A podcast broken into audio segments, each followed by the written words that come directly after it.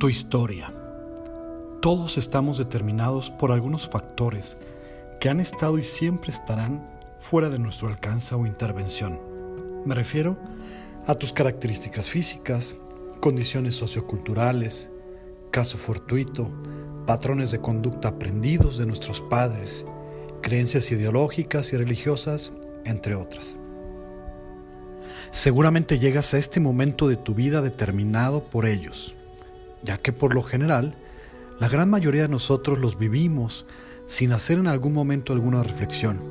Los damos por verdades absolutas o inclusive nunca tomamos conciencia de que son esquemas mentales que provienen de un proceso de repetición. Es decir, hay una parte de ti y de tu historia que nunca te perteneció, nunca la decidiste, simplemente así la has vivido. Seguramente alguno de esos esquemas te han hecho bien, otros estoy seguro que no. Es momento de hacer una reflexión profunda sobre aquellas creencias que ya no te sirven, que te alejan de tus objetivos y por lo tanto decidir conservar aquellas que debemos de promover en nuestra vida. Pero lo más importante y lo más difícil de aceptar es lo siguiente.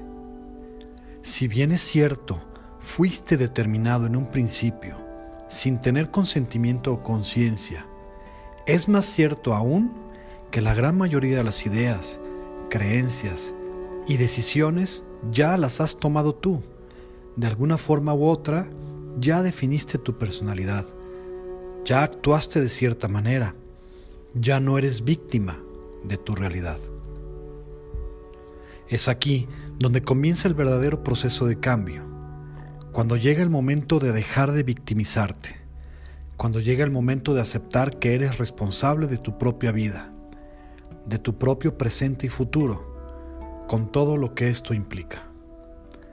Alguna vez leí que se realizó un experimento sobre el comportamiento de pequeños animales. Este consistió en colocar alimento oculto dentro de un terreno, con el objetivo de que los animales hicieran el esfuerzo de localizarlo y comerlo, pero con el detalle de que fueron incluidas varias trampas para que cayeran. Así fue.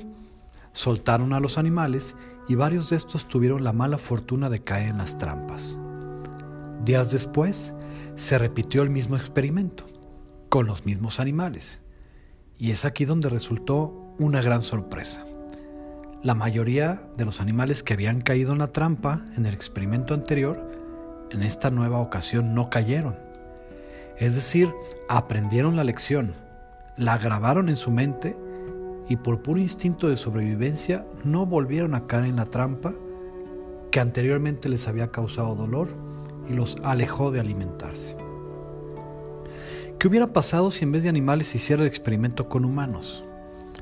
¿Qué sucede con nosotros dentro del proceso de aprendizaje con las experiencias que vivimos? Los seres humanos, desafortunadamente en diversas ocasiones, más que aprender la lección y asumir responsabilidad de nuestros errores, preferimos mejor buscar culpables o justificaciones. ¿Sí o no? ¿Cuántas veces has buscado culpables de lo que te pasa? ¿Cuántas veces hacemos responsables a los demás de lo que en realidad depende de nosotros? ¿O cuántas veces seguimos esperando milagros para que algo cambie en nuestras vidas? Estamos acostumbrados a victimizarnos. Y cuando esto sucede, lo lamentable es lo siguiente.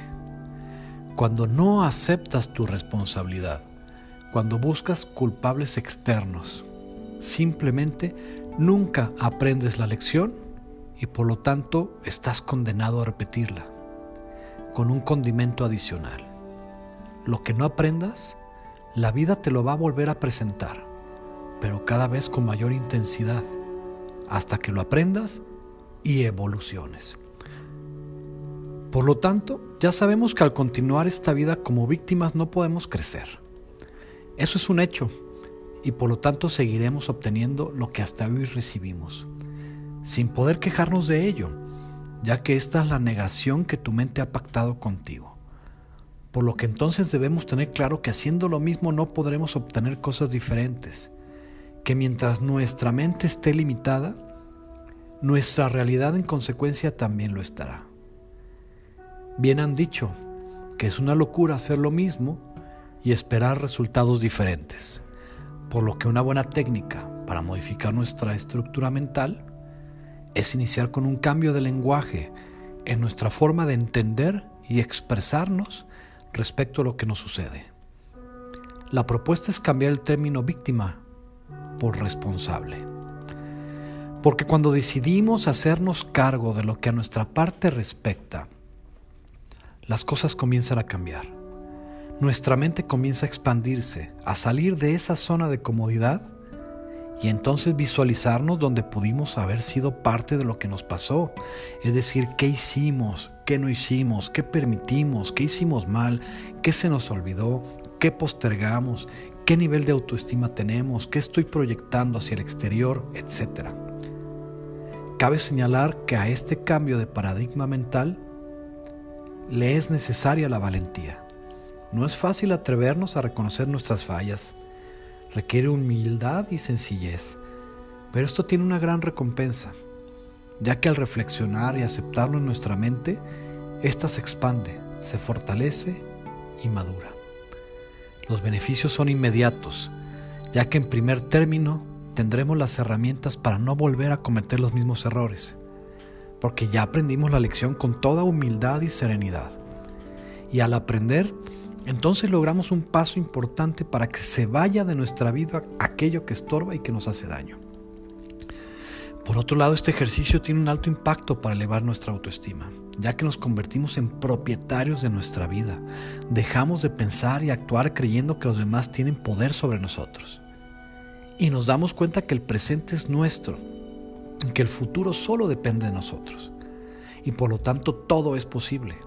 Todo es posible cambiando nuestros pensamientos, nuestras emociones y por lo tanto nuestra personalidad. Comenzaremos a tomar acciones, a dejar de postergar, a establecer límites, a generar alianzas, a reconstruirnos desde el poder personal que siempre hemos tenido. Te aseguro que si dejas de victimizarte y te haces responsable, no solamente descubrirás cambios en tu mente, sino también en tu físico y las personas notarán un cambio en ti. No dejes de observar que al cambiar al interior, tu exterior seguirá ese camino y entonces atraerás nuevas experiencias y personas en tu vida. Solamente desde la transformación interior podrás cambiar tu vida y para ello se requiere gimnasio mental. Encontrarás a muchos motivadores que te dirán cuál es el pensamiento y vida a seguir. Te motivarán y te emocionarás por momentos. Pero pocos, muy pocos en realidad te van a decir cómo lograr un cambio sustancial y por lo tanto un cambio profundo de tu realidad. No bastan momentos de lucidez o motivación. Se requiere un ejercicio diario de repetición y de convicción. Esto para mí es muy sencillo de definir. Nadie cambia a nadie. Esto es un proceso como nacer y morir. Solamente lo puedes hacer tú mismo. Y lo lograrás siempre que te comprometas, que actúes con disciplina y perseverancia. De lo contrario, no puedes romper tu esquema mental que se ha construido por años y generaciones y patrones de conducta. Actividades para este capítulo denominado Tu historia del libro El poder estratégico de tu mente. Contesta las siguientes preguntas, de verdad profundiza, reflexiona con calma y sobre todo sé muy honesto contigo mismo. ¿Cuáles son los sucesos, las personas, las ideas que consideras han determinado tu presente. 2. ¿Tienes creencias que consideras que ya no te sirven? ¿Que te alejan de tus objetivos de vida? O bien, ¿cuáles creencias consideras que deben de continuar en tu viaje de vida? Pero sobre todo, ¿por qué? 3. En serio, muy en serio, revisa tu vida y señala si te consideras víctima o corresponsable de tu pasado y de tu presente. 4. ¿Hay alguien en tu vida que consideras es culpable de algo que te hizo o te continúa haciendo daño? 5. ¿Has cometido el mismo error más de una vez? ¿En una relación personal? ¿En una decisión? ¿Por qué crees que fue así? Te dejo este capítulo y estas cuestionantes.